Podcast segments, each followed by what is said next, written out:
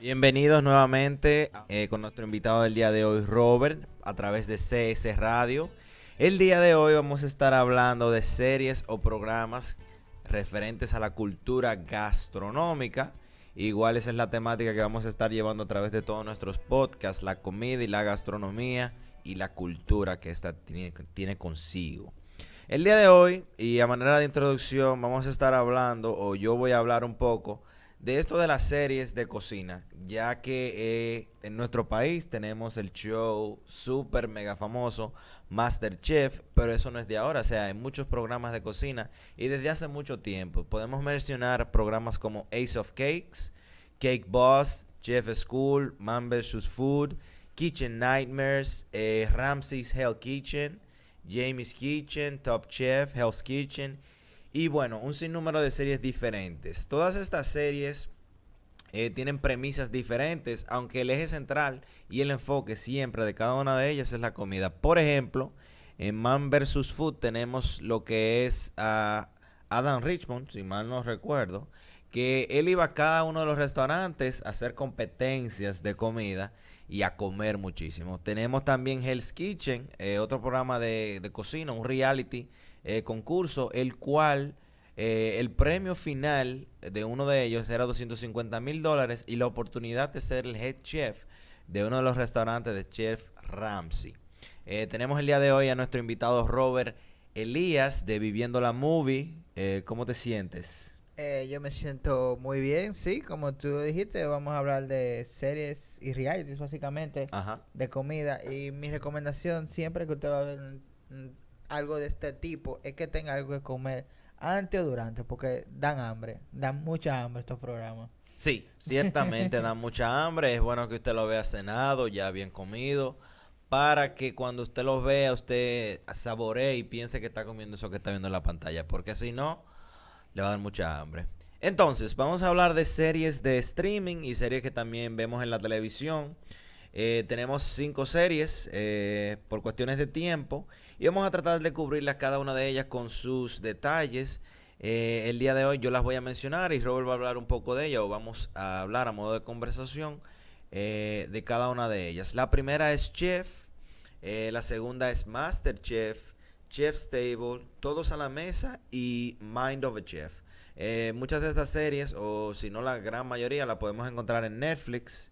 Y vamos a empezar de una vez con la serie Chef que está a cargo de John Favreau y su colega, quien le instruyó y le ayudó a hacer la película Chef, valga la redundancia. Y, en esta serie, ¿qué podemos ver, Robert? Sí, eh, The Chef Show, ya tú básicamente dijiste cómo nació. Y, y, bueno, básicamente John Favreau se quedó con esa pasión de la cocina. Yo creo que es muy importante él como, como una forma de comunicarnos con, con el cocinero, por así decirlo, interno, que él después de hacer esa película se quedó con esa gana de hacer más. Y se hizo muy amigo de ese eh, cocinero, de ese chef que se llama Koji. Entonces ellos decidieron grabar como sus aventuras, por así decirlo, cocinando en diferentes cocinas. Y de eso trata el show básicamente. Ellos van a casa de mucha gente eh, eh, específica y particulares. Por ejemplo, Robert Rodríguez, que lo conocemos de las películas de Spy Kids y cosas así. Y también cuando estuvieron cocinando, por ejemplo, en el tiempo de la filmación de los Avengers y cosas así. Entonces, en general, es ellos a través de varios restaurantes, varias casas y varios personajes haciendo lo que les gusta. Que es muy importante. Es una cosa un poco de gusto en general. Nosotros al final hay muchas series y programas de cocina. Y estamos más que nada recomendando unos cuantos para que le den una ojeada y lo vean rápidamente, a ver qué les parece. Claro que sí, claro que sí. Entonces, eh, para aclaración, el restaurante del asiático, del joven chef que acompaña a John Favreau se llama Roy Choi y su restaurante se llama Kogi, o el restaurante precursor básicamente de, la película Chef. Entonces, en esta serie me gusta mucho eh, el hecho de cómo ellos presentan eh, las recetas. Es bastante interesante cuando tenga la oportunidad de verla. Por ejemplo, ellos tienen un camioncito, el camioncito de chef, y tienen una animación bastante interesante. Ellos tienen el plato y el plato sube. Entonces ese plato muestra todos los ingredientes y componentes de la receta y luego ellos proceden a realizar la receta. ¿Tú sabes o tienes alguna idea de cómo se hace eso? O sea, ese, esa animación, ¿cómo es? Sí, es una mezcla muy clara de stop motion con animación digital. Ajá, El carrito como lo vemos se mueve de una manera un poco graciosa. ajá. Y puede ser totalmente digital y lo hacen ver como stop motion. O sea, el cine tiene la ventaja de que hay muchas maneras de cómo se hace. Ajá. Y creo que sí, es lo que más llama la atención cinematográficamente de la serie. Y es básicamente eso, es ponerlo a moverse lentamente y o hacerlo en postproducción. Que yo diría que es un poco más complejo porque había que crear el carrito, etcétera, etcétera, etcétera. Pero es- por ahí es que va. Sumamente chulo. Algo que me gusta también mucho de esta serie es que John Favreau se da la oportunidad y eh, ellos se juntan, o sea, muchas personas a comer, a comer. Como tú bien decías, eh, uno de los capítulos se reúnen varios de los personajes de Avengers. Tenemos a eh, Robert Downey Jr., tenemos a Tom Hollins, creo que es el que hace de Spider-Man, ¿no? Tom Holland, eh, los directores Anthony y Joe. Russo, Ajá, que son una pareja de hermanos que dirige las, las últimas películas de los Avengers. ajá. Y el gran productor, la mente maestra para mí de todas estas películas, Sí. Kevin Feige, que Sí. uno casi nadie lo conoce, porque realmente está detrás de bambalinas creando este gran universo todo el tiempo. Pero en esa escena me gusta mucho porque ellos van al restaurante, eh, el- uno de los chefs del restaurante es amigo de Roy, y le llevan comida que eso no tiene nombre. O sea, ellos comen y Y comen comen, y comen. Se pasan la tarde entera comiendo, y diría yo, porque es que le llevan infinidad de comidas. Y esa es una de las cosas que, que me gustó de esa serie, es como esa camaradería y ese compañerismo que se ve en el área del cine y incluyendo la comida. Nuestra siguiente serie, y valga la cuña de Masterchef, la cual tenemos nuestras dos ediciones ya aquí en República Dominicana. Eh, Masterchef es una serie o un reality de cocina que nace eh, hace mucho tiempo ya, tiene en, la televisión, tiene diferentes versiones para muchos países en Latinoamérica y también en los Estados Unidos. Este, este programa de cocina es para cocinadores amateurs. También ellos tienen o tienen otra versión que es ya para profesionales de la cocina, chefs ya que tienen tiempo en el mercado trabajando. Pero el, el que nos compete hoy es de los amateurs. Es muy interesante porque a través de este nosotros podemos ver las historias de éxito de gente que cocina en su casa de manera muy sencilla y da ese paso, o sea, de ir a la televisión.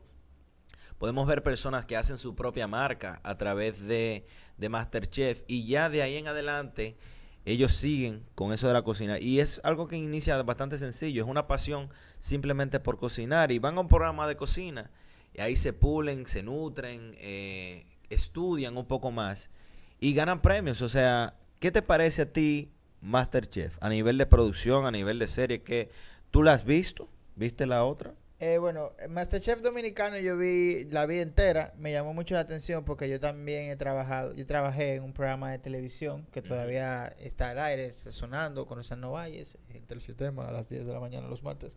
Y valga la cuña. Y bueno, eh, sí, yo me interesó mucho eso porque eh, durante ese tiempo yo conocí un poco de la cultura gastronómica en nuestro país, de Y muchos comiste bueno, ¿verdad? Sí, de muchos, de muchos chefs conocidos también que están en este programa, que son los jueces. Y yo creo que sobre todo Masterchef, eh, más allá de su realización, porque a mí personalmente me parece muy estándar en cuanto a su realización, Ok.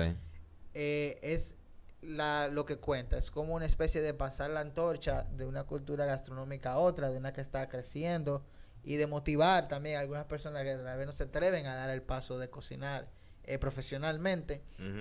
Entonces estos jueces, porque también no son los, no solo lo- son los que están ahí, sino los que llegan como visitantes, eh, están intentando sembrar semillas a estos nuevos cocineros y básicamente lo ponen en una competencia, pero eso también es para sacar lo mejor de ellos. Y por eso digo también que un poco estándar, porque al final del día son eh, cámaras eh, puestas de una manera muy estándar. O sea, no, entiendo que hay algo cinematográfico muy especial. Creo que sí buscan intentar contar una historia emotiva. Incluso aquí se están haciendo muchos memes al respecto, que si eh, Masterchef es Masterchef o La Rosa de Guadalupe. Sí, porque se llora ahí en ese show impresionante. Y entonces sí, creo que eh, deberían también como re- rescatar que la comida, sobre todo para el dominicano, es algo que nos hace muy feliz. Más que independientemente de las historias, que pues, todo el mundo tenemos eh, nuestras cosas duras que nos pasan en la vida, al final del día eh, la comida, independientemente de lo que estemos haciendo, nos da un respiro. Hasta nuestro trabajo, nosotros tenemos que salir, aunque sea 10 minutos, por más imposible y difícil temporalmente que sea nuestro trabajo, a comer, porque si no, no vivimos. Entonces la comida, aunque lo veamos como algo muy rutinario, nos trae, eh, nos trae vida no solamente física, pero también espiritual, porque nos da un receso. Wow, qué profundo. Entonces, también cuando yo veo Masterchef, y por lo menos el Masterchef aquí dominicano, yo creo que vino a rescatar y como aportar ese granito de, de arena a lo que es la cultura gastronómica dominicana, porque si nosotros eh, nos ponemos a ver, la cocina dominicana no existe per se. O sea, sí quizás hay influencias españolas, hay influencias indígenas, hay influencias de los taínos, pero no existe una gastronomía dominicana per se. En este programa nosotros podemos ver como diferentes productos eh, de origen local son usados y puestos, en alta eh, a través de cada una de las entregas que ellos tienen. Y eso es bastante importante porque eso aporta a la cultura, conocer diferentes productos, diferentes formas de cocinar los productos y cómo se usan cada uno de estos productos. Por eso yo creo que también es importante y ahí viene el aporte de Masterchef eh, a lo que es la cultura dominicana. Eh, siguiendo con otro programa que para mí es bello, hermoso, precioso, o sea, visualmente yo desde la primera vez que lo vi quedé enamorado, más allá de las historias que cuentan, la forma para mí, no sé si para ti, pero la forma visual que tiene este programa para mí, o sea, yo quedé loco, me voló la cabeza y se llama Chef's Table. También está en Netflix, o sea, para mí ese programa es sumamente interesante. Cuenta de chefs como eh, la historia de chefs como Máximo Botura, de Alex Akant, Alan Akant y muchísimos más chefs de renombre mundial. Y es sumamente interesante y envolvente. O sea, esa es una de las series también que me invita o me hace querer cocinar. ¿Qué te pareció eh, Chef's Table a ti? Sí, yo creo que para mí esa es la mejor serie de la que vamos a hablar el día de hoy. Y es como tú lo acabas de decir, su realización no solo en cómo fotografía la comida, que ya lo hablamos, es lo más importante en mi opinión, cómo se ve la comida, sino en general, todo en Chef's Table se ve bien. desde que la serie arranca con la introducción, tú, tú ya estás pago, como quien dice. Ajá. Porque te, todo intenta ser hecho con una calidad. Se ve que hay una visión de director, eh, de cocinero en ese programa y se mezclan totalmente, porque se habla bien de la cocina, se habla bien de la historia del chef, pero también se habla un poco de la cultura alrededor de cómo surge esa comida y el ambiente en que sucede.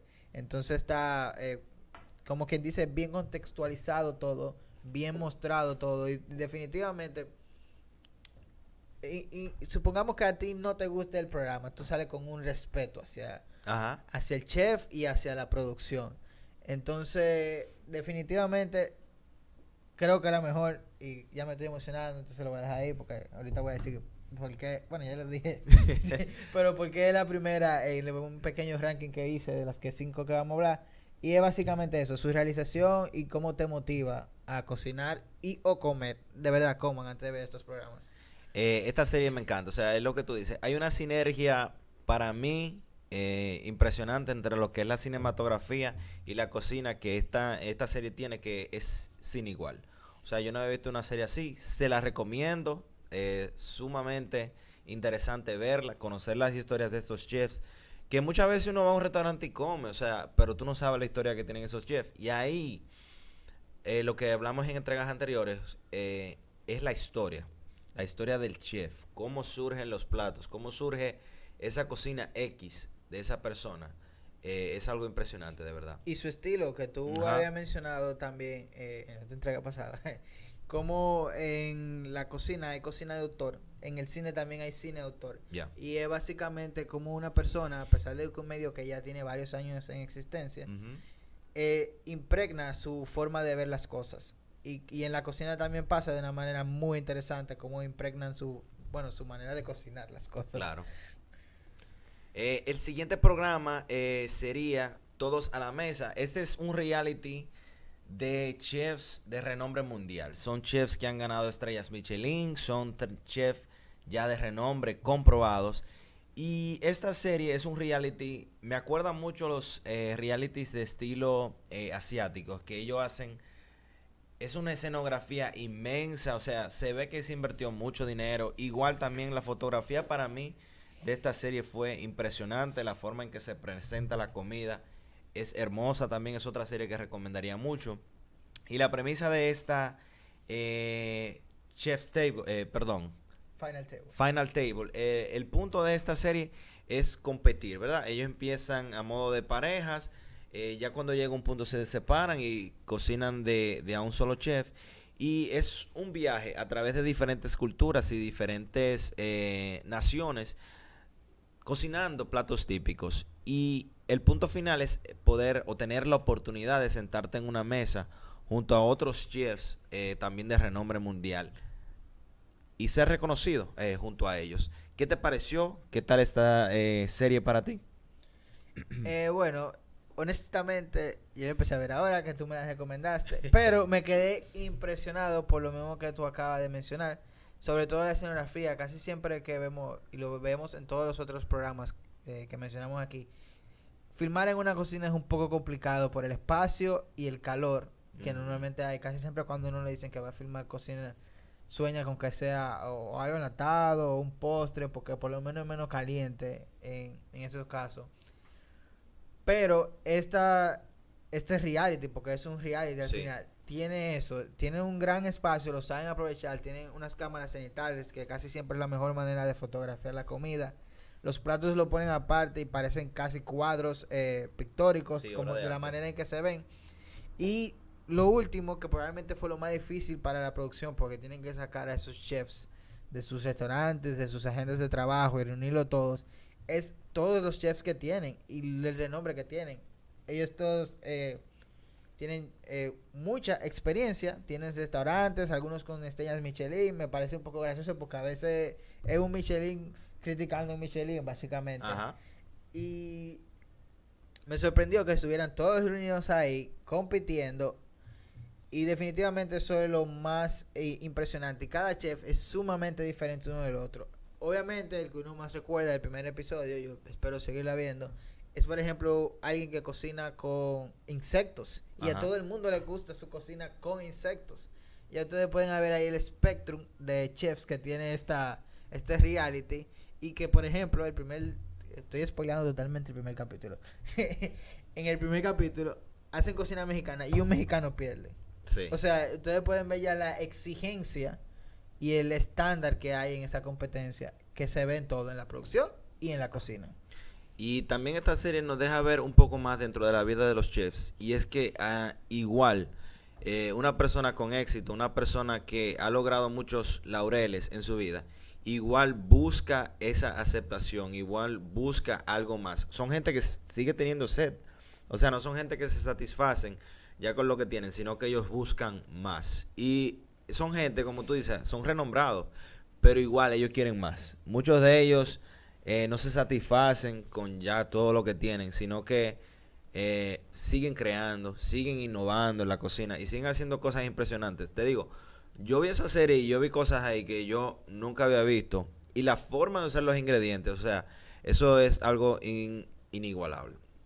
La quinta serie que vamos a hablar es eh, a modo documental y es bastante interesante porque nos deja ver un poco más la parte de ciencia, la parte más documental, nutritiva eh, del mundo de la gastronomía y la comida, que se llama también Mind of a Chef y está también en los servicios de streaming que nosotros tenemos eh, disponibles aquí en República Dominicana. En esta vemos a diferentes chefs, eh, como ellos van a diferentes lugares, los visitan, hablan de ingredientes, hablan de la parte de la química eh, y de las reacciones que hay en la comida. Hay temas como el gluten, hay temas como eh, los azúcares, eh, la grasa, diferentes temas, el barbecue también.